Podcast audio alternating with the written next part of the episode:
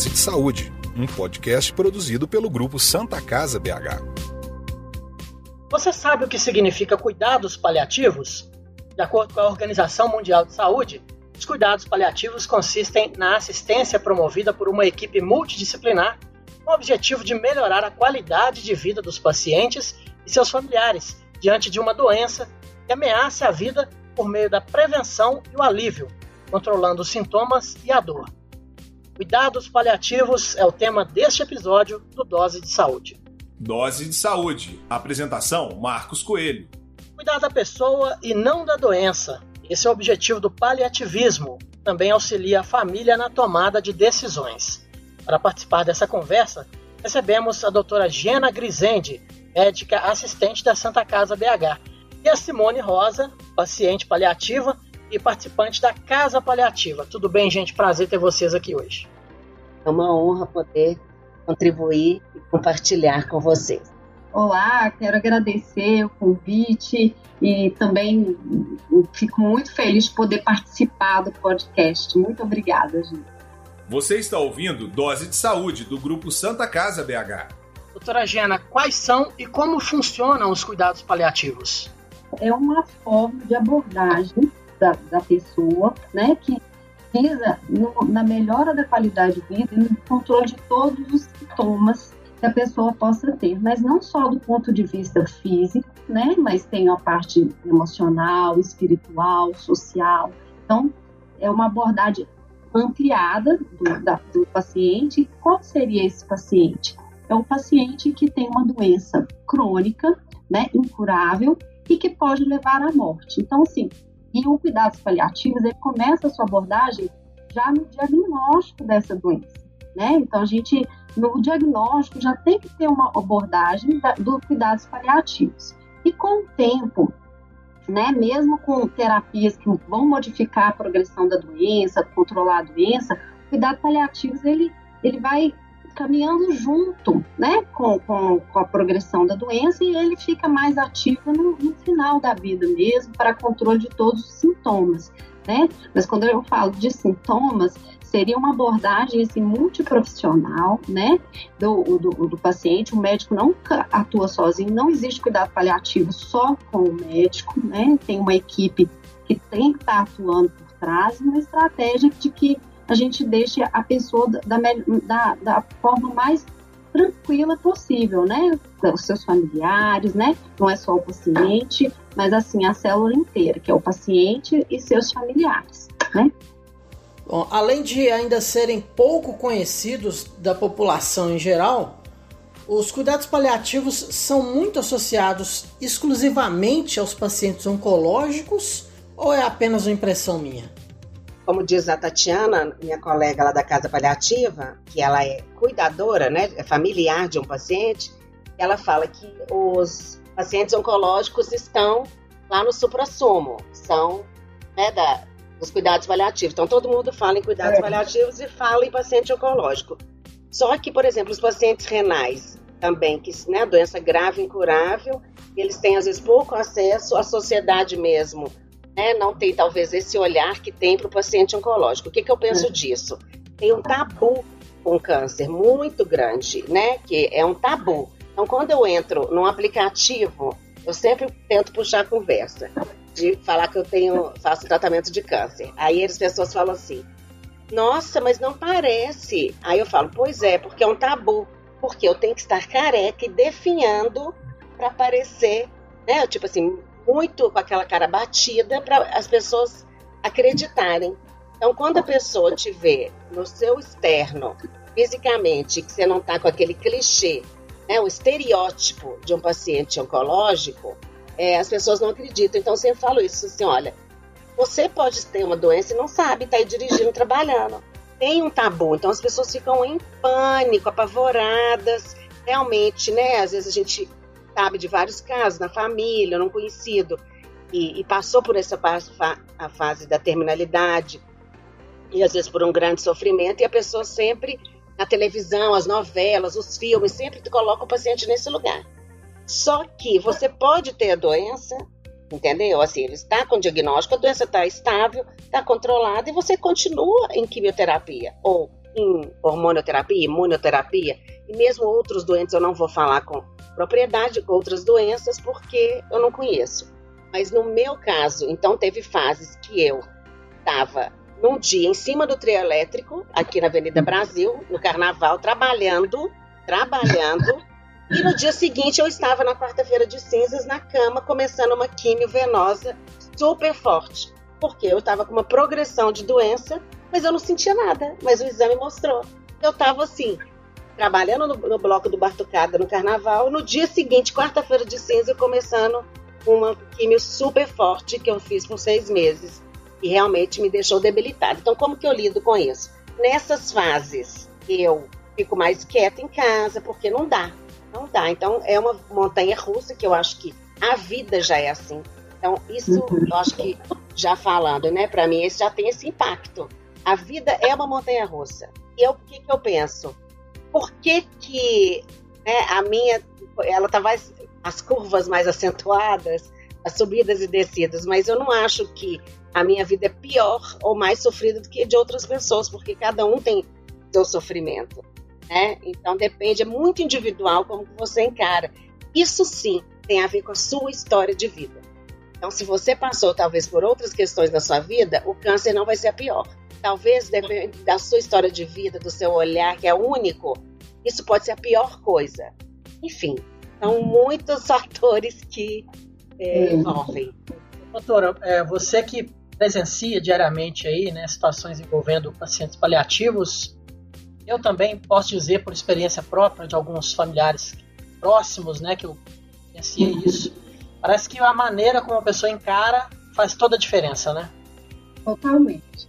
Isso é um trabalho. Eu acho que a Simone ela, ela, ela mostrou o caminho, que eu acho que não foi tão fácil, mas ela chegou a uma, uma palavra que eu acho coisa mais. Assim, são as coisas é, ressignificar, né? Ela teve, ela, ela com uma vida e de repente acontece a doença e ela ressignificou, ela deu um novo sentido à vida dela. Então assim a gente precisa de sentido, né? Então assim quando a gente dá um novo sentido à vida a gente consegue caminhar nesse caminhar, né? E outra coisa que eu acho muito bonito que ela falou e assim eu resumo que assim em vez de lidar com a doença como algoz, né? A doença vira um professor, né? Ela, a, ela ensina para a gente, a gente ter novos, né? Significados, novos valores, sabe? Às vezes a gente às vezes está no modo sobrevivência e a gente não está vivendo e parece que dá um chapalhão e a gente entra agora eu tenho que viver, não é isso? É, é, é, é, muito disso. Então, assim, é, é, é realmente sair do ponto da vítima, né? De vitimizar e tá aqui, nós estamos numa escola, né? E a gente aprende muito pelo amor e pela dor. Então, assim, eu acho que a doença, ela, ela não tem que ser o algoz, ela tem que ser um professor. Se acontece com a gente, eu acho que a gente tem que aprender algo. Né? Então, assim, eu, acho que por isso que existe uma equipe multidisciplinar que é para pegar cada paciente e tentar chegar aonde a Simone está para ela ter qualidade de vida, para ela enxergar, ela realmente viver a vida dela, né? Eu, eu vejo muito isso, que a gente fica muito preocupada, ah, uma doença, eu vou morrer, mas você pode pegar um Covid e morrer, você pode atravessar uma rua e vir um bêbado te matar, você morrer antes dos outros. Então, assim, eu acho que, que isso vale para todos mesmo, igual a Simone está falando. Eu acho que nós temos que pensar.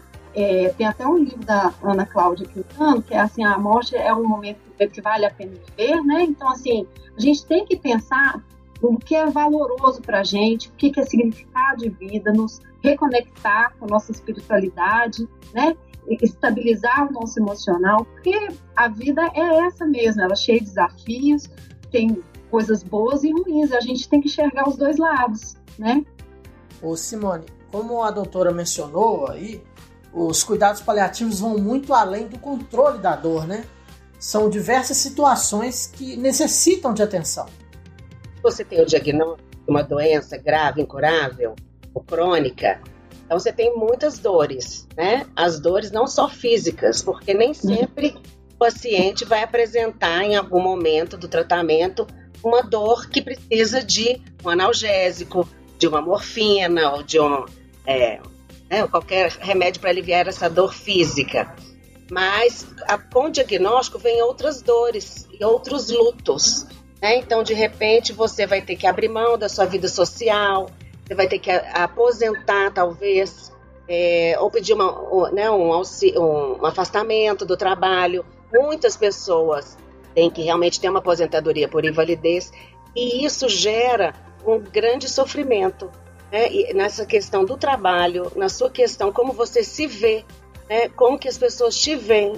Tem, às vezes, o paciente tem uma dor, às vezes, nos seus relacionamentos, as suas questões afetivas, emocionais, que com os relacionamentos, vezes um parceiro, uma parceira que se afasta, que tem dificuldade com o tratamento. Muitas vezes, uma mulher com câncer de mama que tem uma mutilação do seu seio, é abandonada pelo marido. Então, são várias dores podem estar acompanhadas. Sem contar que, às vezes, o paciente, a gente tem que pensar num paciente que está é, num lugar do Brasil, que vai ter uma equipe, né, é, numa capital, que tem todo o acesso, tem informação, tem o tratamento é, no tempo certo, né, o necessário, e tem os pacientes que não têm suporte nenhum. Então, imagina, você já tem até uma dor, porque, você vem do interior, vocês vão ver isso aqui na Santa Casa. As pessoas vêm, às vezes, de Kombi, estão passando mal, estão com dor e tem que vir do interior, uma estrada de terra, para vir fazer o tratamento. Ou seja, isso tudo gera um sofrimento, né? Questões até de dinheiro também, como que você vai tratar. Então o médico te manda fazer uma ginástica, fazer um tratamento alternativo que você não tem como marcar com essa despesa. Então são várias questões que envolvem.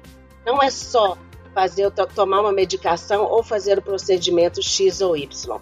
A gente tem que pensar num paciente como foi o que eu fui percebendo na minha trajetória. Eu não era um diagnóstico, né? Eu falava, eu chego no consultório, eu não quero ser o CID. Aquela paciente do câncer de mama. Aquela ali é do pulmão. Ali é o renal crônico. Não, tem a minha história de vida. O que é importante para mim? Então, assim, é, o que, que a gente pode aliviar para eu conseguir manter minha qualidade de vida? Né? Eu posso estar fazendo uma medicação e, doutor, pega leve, dá para diminuir um pouco, porque eu estou ficando muito derrubada. E isso está atrapalhando a minha qualidade de vida. Então, o tempo que eu tenho para viver, o paciente tem, ele tem que tentar minimizar todos os sofrimentos. Ah, isso, exatamente. Né? Quando eu descobri, né, eu já era paciente de câncer de mama primário. Depois que eu descobri a metástase, eu né, me vi nessa, nessa próxima finitude, isso já tem aí, já são seis anos de tratamento.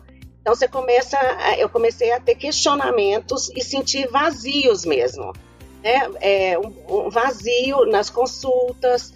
É, e aí, né? E as outras questões? O tratamento pode até estar tá ok, mas e aí de repente tem uma progressão? Eu não tinha esse suporte. Quando eu conheci os cuidados paliativos, eu pensei, gente, aqui é o meu lugar. Porque não é uma técnica que só é um estudo, é uma ciência, é uma técnica, mas é para mim é uma filosofia de vida. Então, o que, que eu penso hoje? Todo mundo deveria ter cuidados paliativos, por quê? Se todo mundo vai morrer um dia, então todo mundo já deveria estar se cuidando em todas as esferas. É, mas aí, e, dito isso, hoje, quando eu falo sobre isso, é porque eu vejo que a importância da gente começar a tratar de ter essa, essa, equipe, né, como a doutora disse, multidisciplinar, que vai ter um psicólogo, enfermeiro, fisioterapeuta, é, nutricionista, o médico, enfim, é uma equipe é, multidisciplinar, porque se você descobre e essas dores já vêm lá no diagnóstico, por que, que você vai ter que esperar a terminalidade, como muitas pessoas acham? Cuidados paliativos é para terminalidade, né? Ah, já não tem mais jeito. Então, o que, que eu pensei? eu vou mudar de equipe, porque eu não quero que o médico me encaminhe para os cuidados paliativos quando ah, para a quimioterapia não tem mais jeito.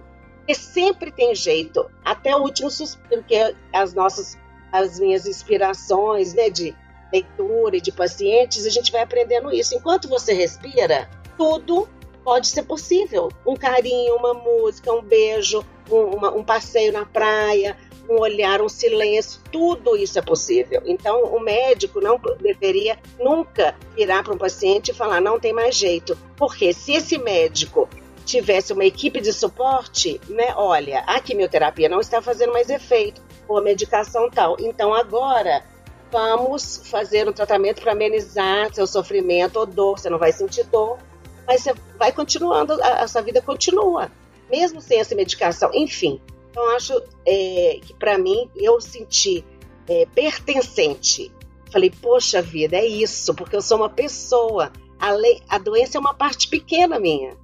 Eu sou mãe, eu sou filha, eu sou colega, eu sou amiga, sou mulher, eu sou amante da vida, da arte, da, da cultura e de um tanto de coisa interessada. Então a doença é uma, um item. Ela não, eu não quero que ela tome conta não de te tudo. define, né? É, é isso. Não te define. Isso. Simone, eu achei muito lindo o que você falou e é exatamente isso. Eu acho que é, muda, é uma filosofia mesmo de, de atendimento. Eu, como clínica, eu te falo que em vários setores na, na Santa Casa, né? Agora veio um desafio muito grande que foi o Covid e eu apliquei as técnicas de cuidado paliativo porque a gente esquece que doenças ameaçadoras de vida cuidado paliativo está também, sabe? A pessoa pode não vir a morrer, mas ela tá, naquele momento, ela tem grandes chances de evoluir para óbito. Então, o cuidado paliativo, ele tem que estar presente. E presente em qual? Como? Né? Uma, uma comunicação acolhedora, empática, né? Saber para as pessoas o que, que é que, que é valor para ele, porque cada ser humano ele tem os seus valores e faz sentido né? Então, assim, faz sentido essa, esse tratamento? Se faz sentido, nós vamos fazer. Faz sentido esse outro? Não faz. Então, assim, é, é individualizar o ser humano, é saber, eu aprendi muito a, a, comunicação mesmo, como comunicar, como ouvir melhor, né? A gente, médico, assim, a gente já tem, tem a, a, a auscultativa, mas tem técnicas para você entender o que que o paciente, porque, né?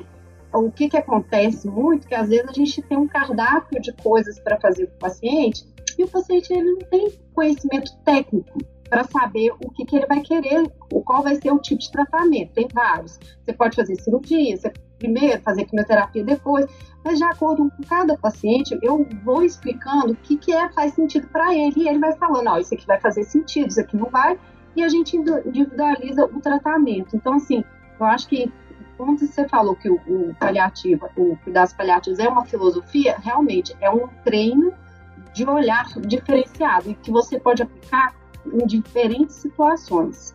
E não é só para o tratamento de fim de vida. Lógico que no fim de vida ele está mais ativo, ele está mais presente, mas ele tem que estar tá presente em todos os lugares.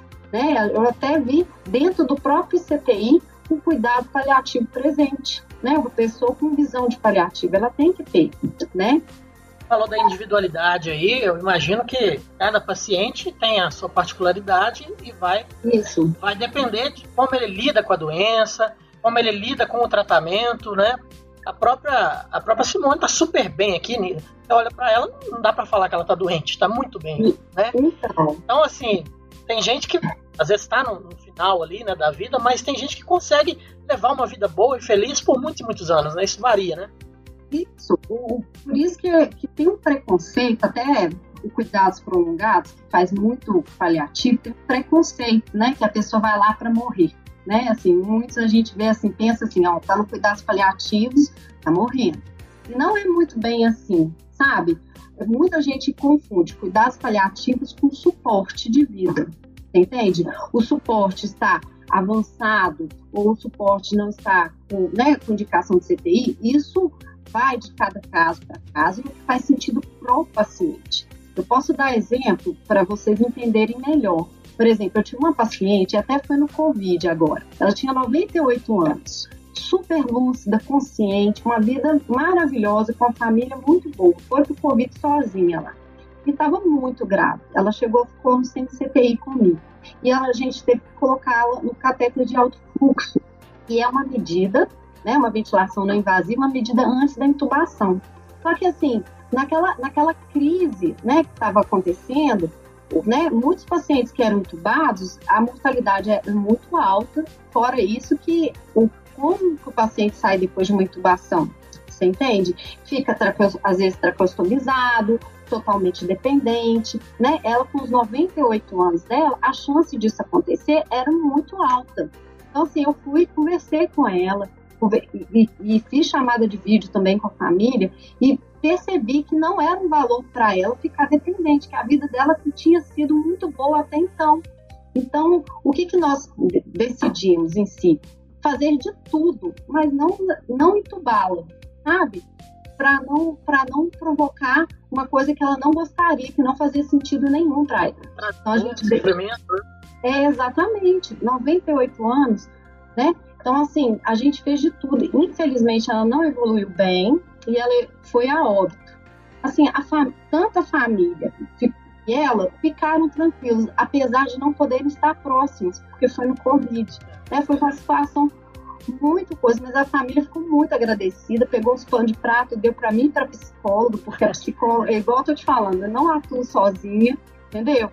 Dela, e foi assim, uma lembrança linda dela, e assim, e a gente viu que a gente fez o nosso trabalho da melhor forma possível. Então, assim, a questão é entender o que faz sentido para as pessoas, qual o tratamento que faz, sabe? A questão da, da, dos lutos que você, a Simone foi falando, das perdas, é cada perda. A perda da saúde é um luto grande, né?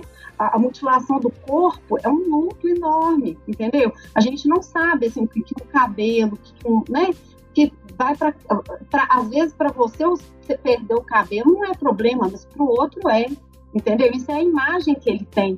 Então assim a gente tem, por isso que eu falo, individualizar cada ser humano, é, é conhecer a fundo. Eu quero te conhecer para saber o que, que vale e aí eu tenho um conhecimento técnico para falar assim, ah, Simone, isso aqui você não faz, não, que isso aqui vai vai te dar coisa, mas não vai dar a qualidade que você quer. Você entende? É, é, é, é, essas formas que a gente vai, vai vendo por, por estudos, né? E, e, e, isso nada é, é, é, coisa. A gente tem, por exemplo, tabelas para ver prognóstico, nós temos é, estudos que mostram que, se, por exemplo, um idoso com 85 anos, quando vai para o CTI, qual que é a taxa de mortalidade, que é altíssima, taxa de, de sobrevida e com qual qualidade de vida é péssima. Então, assim, a gente sabe disso e a gente individualiza isso. Cada pessoa é única, sabe? Tem uma sua luta, né? É isso. Para quem está nos ouvindo, paciente Covid, essa doença trouxe mais esse problema, né? A pessoa é. foi para uma ala em que não poderia receber visitas, enfim, mais uma, um adendo, uma parte triste que essa doença trouxe, né? E que a gente teve que usar de igual da, da tecnologia, às vezes, para fazer uma videochamada, né? Teve muitos anjos aí na Santa Casa que faziam chamadas de vídeo, né, pelos hospitais e aproximavam um pouco mais esses pacientes que ficaram tão sozinhos e assim, uma doença tão difícil, né? E, e longe dos, famili dos, dos, familiares, né? Foi realmente muito difícil nesse campo. E eu, eu falo assim que foi um, um prato para cuidados paliativos. Ele precisava estar atuando, apesar de falar, ah, não é uma doença crônica que vai levar à morte, porque todo mundo pensa no câncer, né? Eu enxergo muito bem. Mas eu, eu como clínica, eu, eu, o meu olhar é muito é ampli, ampliado por isso. Simone, você se pega refletindo no tipo de pessoa que você era antes do seu diagnóstico, do seu prognóstico. É, você mudou muito, amadureceu muito de lá para cá?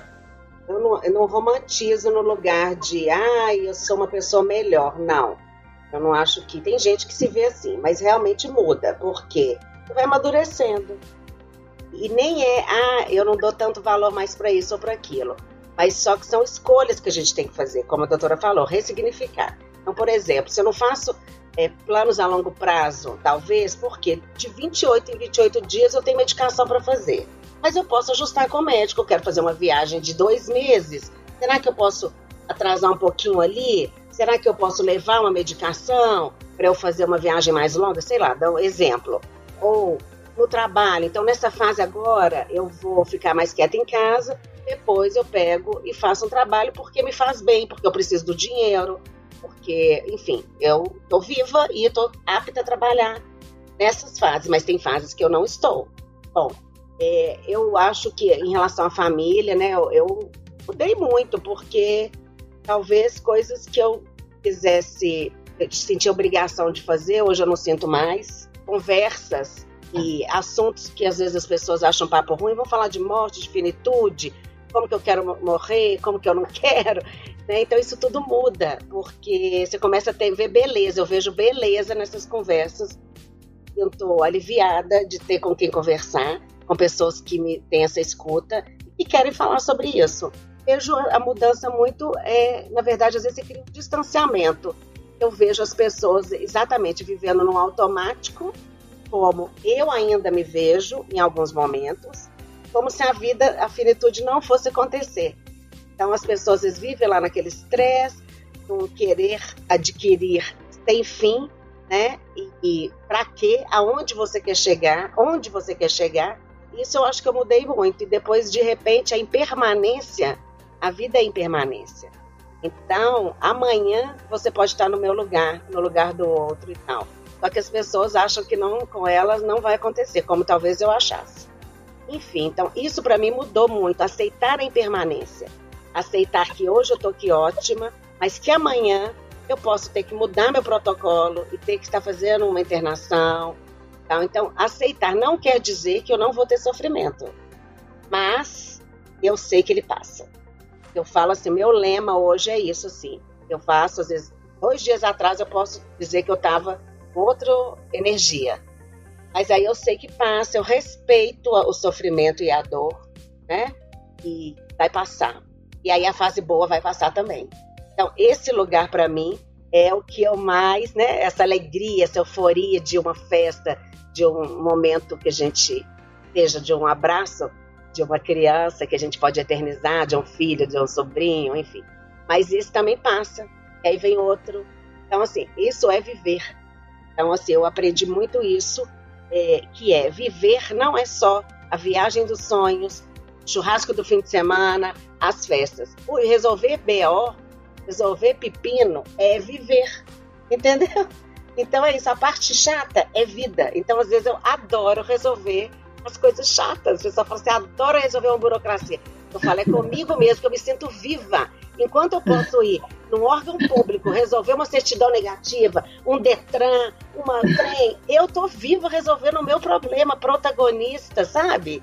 É, esse para mim, essa autonomia hoje para mim é muito importante. Que bacana ver você tão resolvida, Simone, com isso. Mas como é que é com a família? Você tá, é. tá bem com isso. E sua família, como é que foi? Como é que foi trabalhar isso em casa? Doutora, normalmente tem que fazer um trabalho com a família também no hospital? Olha pra você ver, a família, ela, é, ela é a parte, assim, muito importante. Não só a família, mas como a rede de apoio que esse paciente precisa ter né? Eu, eu como eu trabalho com SUS e com, com pacientes terminais, o que eu estou vendo atualmente com, com a situação como é que está, né, econômica e tudo, que muitos familiares estão deixando seu, os seus entes queridos e chegam para mim, doutora, eu não tenho condição de voltar com ele para casa, eu não tenho condição de, de, de cuidar dele, eu trabalho, ele está acamado, precisa virar de posição, né? Então, assim, o que, o que eu vejo que é muito importante a família e a rede de apoio que esse paciente vai ter. É muito importante para ele também seguir com o tratamento da melhor forma possível, né? Os familiares, outras também questões, é quando tem filhos, filhos adolescentes, às vezes crianças, tem forma de trabalhar com isso, que a gente também exclui, né? Fica pensando marido, né? O pessoal mais velho, e às vezes esquece que a criança também ela, ela é importante, né? Nessa preparação, né? De como que eles estão sabendo da, da situação, como que eles lidam com isso. É muito importante, eu acho que, que como, como um todo, isso, esse olhar, ele tem que ser, né? A pessoa, igual eu te falei, você tem filhos, que, que, quem que te apoia, como que, como que é você dentro da sua família, você é o provedor, você é o que faz as coisas. É muito importante a gente saber como é a dinâmica familiar, né? Eu acho que o, o, é, é o global, é o tratamento global e a gente também cuida muito da família. Depois que o paciente se vai, a gente também eu trabalho luto. É importante isso, né? É, é importante a gente ver onde que pode ter um luto complicado, né? Que um paciente, uma, um familiar que não está aceitando ou não está entendendo direito a situação. É importante a gente avaliar todos esses, esses riscos para a gente abordar da melhor forma possível, encaminhar psicólogo, né? Ver, ver o que, que é necessário para melhor acompanhamento do paciente. O paciente com rede de apoio é um paciente muito mais tranquilo que um paciente sem apoio, né? Então, é, Moro eu, eu, minha filha, tem 22 anos, Gabriela, mãe, sempre moramos juntos. É, então, eu vou dizer assim, o que, como eu as vejo, mas de fato, né, é, não sei como elas se sentem, mas eu, eu sou assim, que a minha mãe, como mãe, ela, quando a gente conversa, ela tem mais dificuldade. Ela fala, não, vou morrer primeiro que você. Ah, né? Ela vai falando um pouco, eu sinto, eu percebo que ela está desviando, que ela não quer muito essa conversa. Tá ótima, mas às vezes eu quero falar. E aí eu falo, mãe, você tem muito mais saúde que eu, você tá ótima, ela tem 70 anos. Ótima, não tem nada. Então, falo assim, né? Tá muito melhor que eu em muitos sentidos, mas eu respeito que ela não dá conta da conversa do jeito que eu dou, né? Então, eu tentei forçar, mas a gente já conversou, ela conversou com um aluno de um curso de cuidados paliativos que eu fui voluntária, então ela passou pela conversa, minha filha também, mas eu percebo ela um pouco assim, não quer falar muito sobre isso. E até porque a forma como eu estou no meu dia a dia, estou bem, né? Eu que é, sustento a casa, vamos dizer assim. Minha filha é estudante, né? Deve estar tá, tá quase finalizando o curso. Espero estar aqui para presenciar esse momento e outros. Mas assim, a minha filha, eu já a gente já tem uma outra conversa que me faz bem, assim. Então eu falo assim, eu não quero isso, eu não quero aquilo. É, se eu já tiver desse jeito, eu não, não quero que me entube, que eu vou pro, pro CTI. Se eu tiver muito sofrimento, pode deixar me sedar sedação paliativa. Então, e elas me escutam falando isso em casa. Né? E, mas eu não penso lá, tanto lá na terminalidade. Ah, converso com elas sobre não tenho herança para deixar, né? então, assim, não tem esse problema, né? Então, eu né, tentei fazer um seguro, e aí teve esse sofrimento, porque eu fui fazer o seguro já com a doença e não consegui, enfim. Mas é isso, gente. Eu, minha filha, principalmente porque ela perdeu. Quando eu descobri o meu diagnóstico, a gente, eu estava cuidando do pai dela, estava com. Olha você ver a situação da vida. Ele estava com glioblastoma multiforme grau 4, que é um tumor na, na, cabeça gravíssimo. E o médico tinha falado com o pai dele, ele não sabia que ele tinha um ano e pouco de vida. E aí eu não era casada com ele, mas eu me aproximei e pus ele praticamente em casa e cuidei dele e do meu pai, que também tinha uma doença incurável, que eu rápida que apareceu degenerativa, paralisia supranuclear progressiva. Meu pai foi parando de andar, de lembrar, tipo um parkinsonismo secundário. Eu, eu ficava internada com ele e tal. Enfim, foi muito rápido. E com isso tudo eu descobri o meu câncer. Então, para mim, o câncer não era nada. Era uma gripe. Porque eles estavam tão ruins que eu falava, gente, tô com um câncerzinho de mama. Foi. E eu ia, os médicos falavam, sai daqui do hospital, porque eu estava fazendo radioterapia saindo da quimio e eu não saía do hospital. E eu falava, não, eu vou ficar aqui com meu pai. Ele já nem lembrava, acho que ele não reconhecia, não sei, né? Mas enfim, então eu cuidava dos dois de uma forma paliativa sem saber o que eram cuidados paliativos. E eu fui, o médico me chamou e não ia mais levar papai para o CTI, porque ele já estava, me explicou que provavelmente ele ia falecer de uma doença, de uma pneumonia. Enfim, já estava com a sonda e eu concordei com tudo, né? Conversei com a minha irmã. Então, assim, eu já estava fazendo isso sem saber que existia, né? Então, eu acho que falei com ela na época, todo mundo falava, nossa, tadinha. Eu falei, não, gente, isso é dela. A vida tá trazendo isso para ela. Então, ela vai ter que lidar com isso. É o pai dela e agora é a mãe dela. Então, e eu, né, a gente tem essa conversa sempre. Eu não fico falando isso todo dia, mas de vez em quando a gente conversa e ok. E aí hoje eu também falo, ah, gente, não sei, tem gente que vejo aí, ó, a supervivente, 14 anos com metástases, entendeu? Então, como diz, às vezes eu vou enterrar um tanto de gente de outras coisas. Aí é isso, mas eu tento conversar, mas respeitando que as pessoas às vezes acham, é um papo ruim. Até amigos meus, ah, não, vamos conversar de outra coisa. Falar de doença. Aí eu, ah, tá bom. Então, eu tenho os grupos de apoio que eu acho importante, que a gente conversa, faz amizade porque esse, esse tipo de angústia, de dor, como que meu filho vai ficar, com que, que meu filho vai ficar, olha, eu cuido do meu pai mais velho, estou doente. Enfim, então, esse tanto de dor, de angústia, esses grupos de apoio de paciente, a gente fala a mesma língua. Então, realmente, é muito legal. Que eu falo da Casa Paliativa, que é o grupo do Facebook. Vou até já né, encerrando aqui, talvez, essa minha fala. porque é um grupo fechado, é, entram pacientes e familiares, mas tem suportes de, eh, separados. É, e acho que todo, né, é uma iniciativa que foi feita em função da pandemia, né, tudo online. A gente tem reuniões e aulas no Zoom, aulas sobre é, fadiga, sobre manejo da dor, aulas sobre é, com capelão, sobre o sagrado de cada um. Então, enfim, gente, é um universo, porque somos, todos somos, cada um é, tem o seu universo.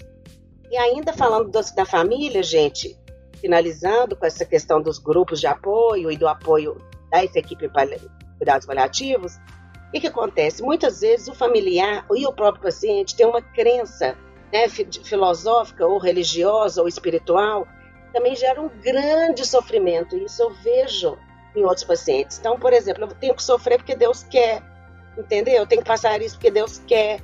Então, é, não procura às vezes um atendimento para alívio, porque pai, são, é, são assuntos muito delicados. Por isso que cada pessoa responde de uma forma.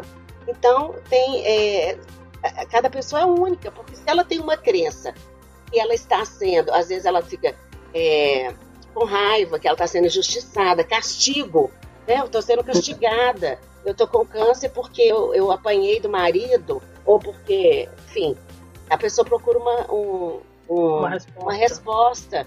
E às vezes também se sente culpada, esse sentimento de culpa, ah, porque eu fumava, porque eu bebia, ou porque eu era gordo, ou por isso. Então, assim, são várias questões que envolvem, né? Por isso é tão importante o quanto antes todos os pacientes, assim, é um sonho que todos os pacientes é, recebam esse cuidado. Se ele não quiser, ok, mas que seja oferecido. Então, acho que seria é dignidade, sabe? Você oferecer esse suporte para todo mundo. A gente sabe que Brasil são várias realidades, enfim, mas é algo que a gente precisa pensar e, né, correr atrás desses direitos aí pro, para os pacientes, não chegar um médico e, e vira para um paciente que eu recebi aqui de Belo Horizonte, né, no, recebi assim, na minha vida, e foi, é, fez uma amputação, caiu com a bolsa de colostomia, amputação do ânus, enfim, o médico virou e falou, volta daqui três meses. Ou seja, imagina o luto dessa mulher, cai do hospital, volta daqui três meses, sem suporte nenhum psicológico, sendo que ela não ia usar a bolsa para o resto da vida dela. Uma bolsinha fora do corpo, que faz parte do corpo agora. É isso, gente. Eu acho que é respeitar como a gente gostaria de ser respeitado. É claro que nem todo paciente com indicação de cuidados paliativos vai estar com disposição. Tem os pacientes acamados, cuja preocupação principal vai ser com o conforto, com o carinho dos familiares, a parte espiritual, né? Mas, é, por outro lado, tem pessoas que têm essa possibilidade de tocar a vida normalmente, como é o caso da Simone, que tem feito isso aí com muita sabedoria e alegria, né? A gente está vendo. Enfim, é, nesses casos, a pessoa pode escolher como vai viver o resto da vida, né? Se é com alegria, aproveitando o máximo possível, ou simplesmente se entregar, né, doutora? Ele deu uma aula pra gente de determinação e deu vários conceitos assim que a gente vê no dia a dia, né? A, a, primeira coisa que, que ela falou que eu achei super importante é realmente que ninguém gosta de falar da morte e às vezes com saúde a gente tem que estar tá falando sim, você sabe por quê? Porque se acontece alguma coisa, e, e, e, e isso eu como médico e como profissional vejo, às vezes eu falo assim, olha, fulano está agora numa ventilação e completamente sem consciência e não vai voltar. Ai, gente, eu nunca conversei isso com meu pai, eu não sei o que, que ele gostaria para ele. Então, assim, é muito importante com, com, amigos e com os familiares, isso chama até diretivas antecipadas de vontade, é um né, que foi dado, e tem o testamento vital, que engloba essa parte, e você deixa alguém, né, que, saiba quais são os seus valores e a sua vontade, que aí a pessoa não vai se sentir culpada de falar assim, olha, Simone não, não gostaria disso, ela já me falou, eu sei o que ela gostaria e o que ela não gostaria, você entende? Então isso é muito importante, mas como a gente não sabe o dia de amanhã, né, então a gente não tem que falar só quando acontece isso na, na, na doença, a gente tem que estar, isso tem que fazer parte do nosso dia a dia, e eu penso que hoje eu como né, mãe, tudo, eu, eu aguento muita coisa. Com 70 anos eu não vou aguentar esse tanto de coisa que hoje eu aguento por ter filho pequeno. E quando eu era jovem, eu também, não, sabe, eu pensaria de outras formas. Então, assim, a gente muda o nosso tempo, de nossa forma de pensar. Por isso que é importante a gente ter esse tipo de conversa. Acho muito importante. Outra questão que, que a Simone falou, e ela detalhou com, assim, com clarezas enormes, foi os diferentes tipos de sofrimento né? Ela já falou né, das perdas físicas, ela falou do, do sofrimento né, espiritual, religioso, que muitas vezes a gente acha que é psicológico, entende?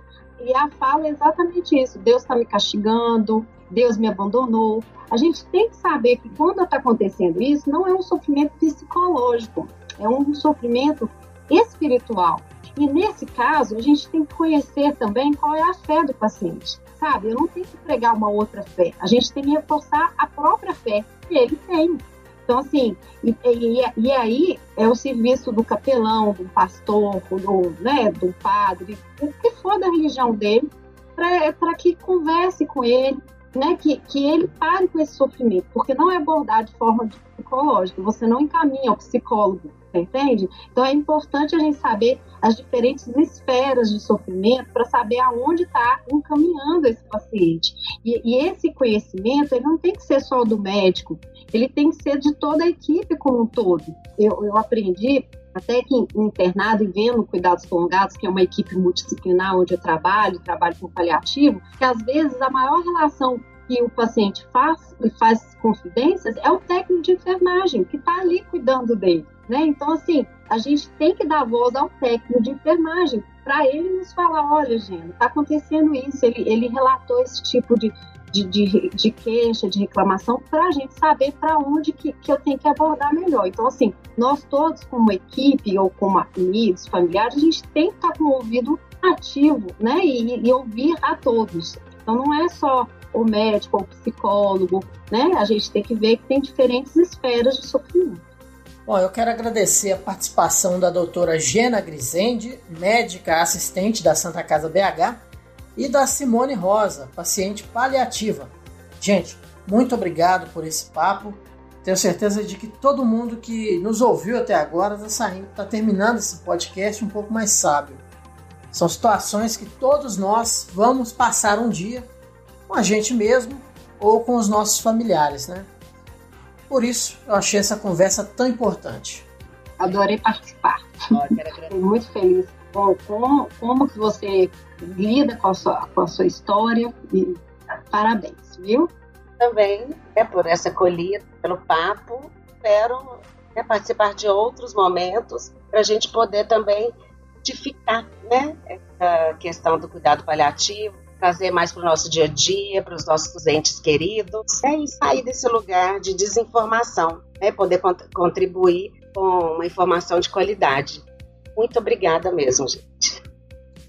Agradecemos também a sua audiência até aqui, nessa edição do Dose de Saúde, a pílula de informação, saúde e bem-estar do Grupo Santa Casa BH. Siga o Grupo Santa Casa BH nas redes sociais, arroba Santa Casa BH. E você, gosta de ouvir podcast? Confira as outras edições do Dose de Saúde no Spotify, no YouTube da Santa Casa BH e em diversas outras plataformas digitais. Temos vários programas com muita informação para você. Até a próxima! Você ouviu Dose de Saúde, o podcast do Grupo Santa Casa BH.